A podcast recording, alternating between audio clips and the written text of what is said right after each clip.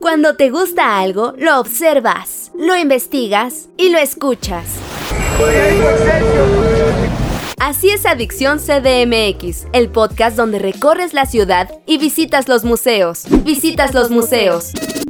Con Edwin Ramos.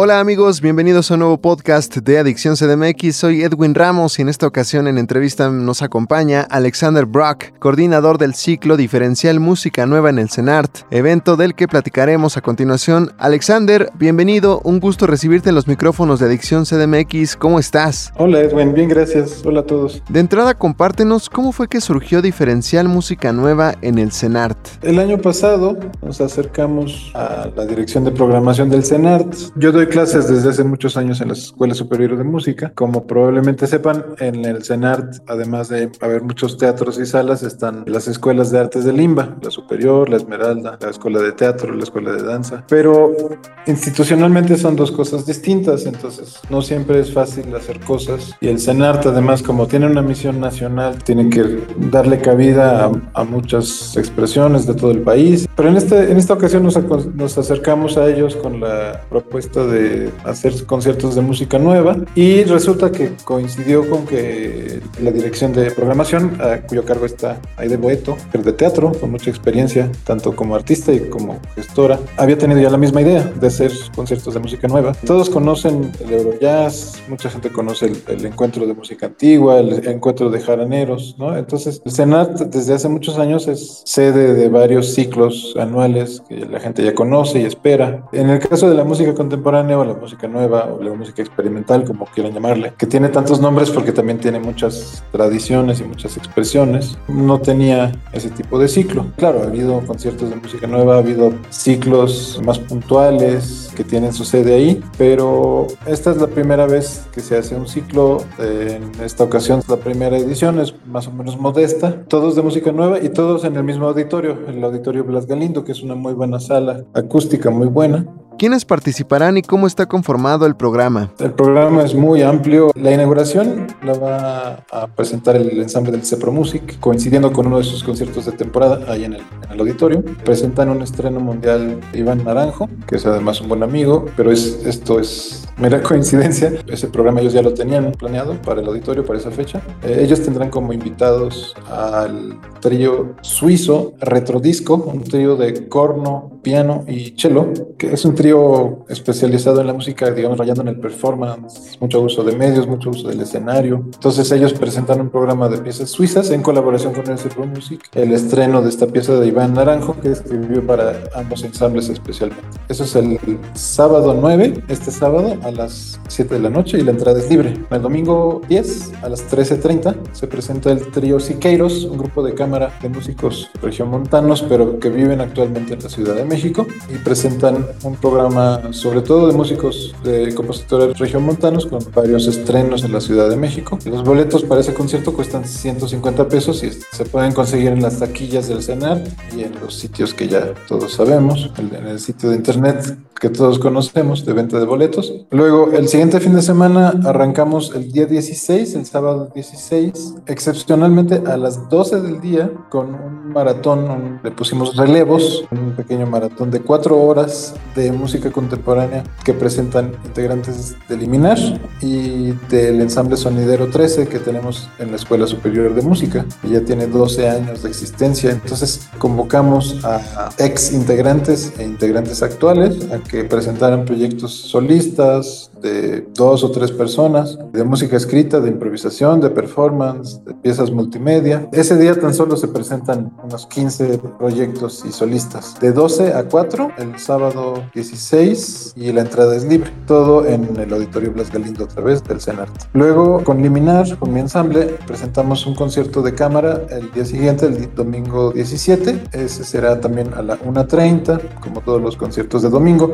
a la 1.30 y presentamos tres obras, dos compositores mexicanos, Christopher Luna Mega y Sergio Luque, dos obras breves para cuerdas y alientos. Y el plato fuerte, digamos, del concierto es un trío de una más o menos una hora de duración de Catherine Lamb, una compositora que nació en Estados Unidos pero vive y trabaja en Europa. Ha dado mucho de qué hablar en los últimos años. Es la primera vez que se, que se toca una obra tan extensa de estas características de Catherine en México. Es música microtonal. Si su referencia de música microtonal es Julián Carrillo, entonces es, digamos, la otra vertiente de música microtonal que parte no tanto de dividir la octava en muchos sonidos, sino de las propiedades reales, digamos, físicas de los sonidos y de los intervalos. Es algo que se tiene que escuchar. Es una música muy, muy sensual, muy contemplativa por un lado, pero con, bastante fuerza porque justamente está, digamos, anclada en, lo físico del sonido. Entonces se, se, los recomiendo mucho. El domingo 17 a las 13.30 horas. También para este concierto boletos a la venta cuestan 150 pesos. Y finalmente, el último fin de semana hay tres conciertos. El viernes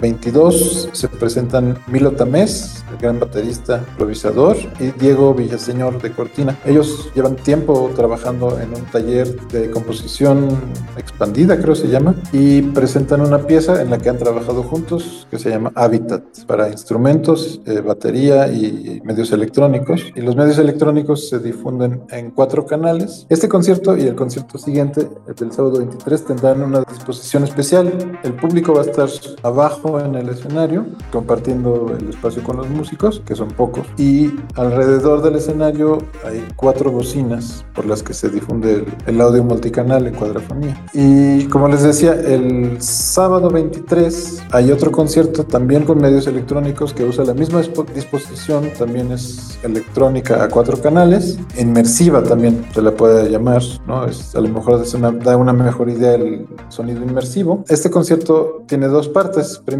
se tocan tres piezas electroacústicas de Tania Rubio y de dos compositores jóvenes de la sede de la UNAM en Morelia, donde hay un programa de artes electrónicas que ya lleva varios años, donde Juan Sebastián Laj es maestro y él fue, digamos, el curador de este programa y toca en la segunda parte del concierto junto con Elena Pardo. Elena Pardo hace cine expandido o cine en vivo con proyectores de 16 milímetros y ellos tendrán como músico invitado a Misha Marx, el gran guitarrista, improvisador neozelandés que vive en México, y se llama Pulsos Subterráneos. Entonces, Habitat y Pulsos Subterráneos, viernes y sábado, 22 y 23 de julio, en el Auditorio Blas Galindo. Y falta uno, la clausura, la gran clausura de esta primera edición de Diferencial va a estar a cargo del ensamble A Tempo, un ensamble de León, liderado por Enrique Esqueda, compositor y director de orquesta. Y ellos presentan un programa que se llama México Contemporáneo Transiciones, donde presentan música de compositoras y compositores jóvenes. Hay por ahí una pieza de Nur Slim, que seguro algunos conocerán,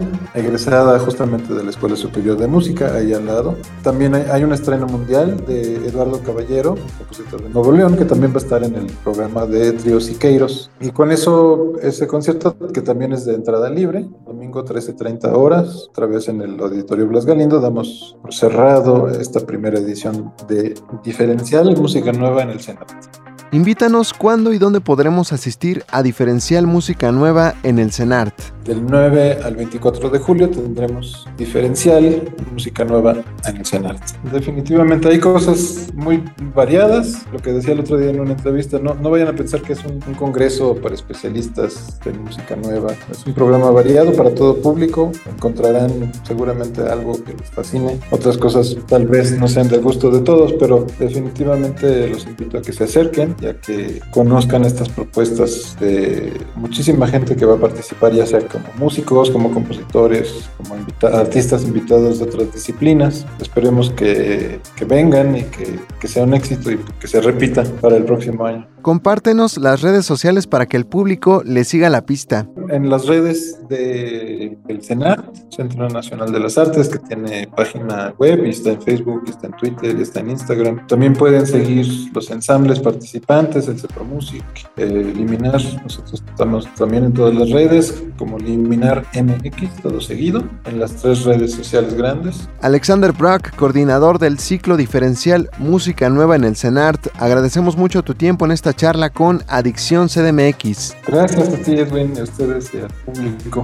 Nos vemos por allá. Muchas gracias y mucho éxito. Soy Edwin Ramos y en un futuro los espero con otro invitado en otro podcast de Adicción CDMX. Hasta la próxima.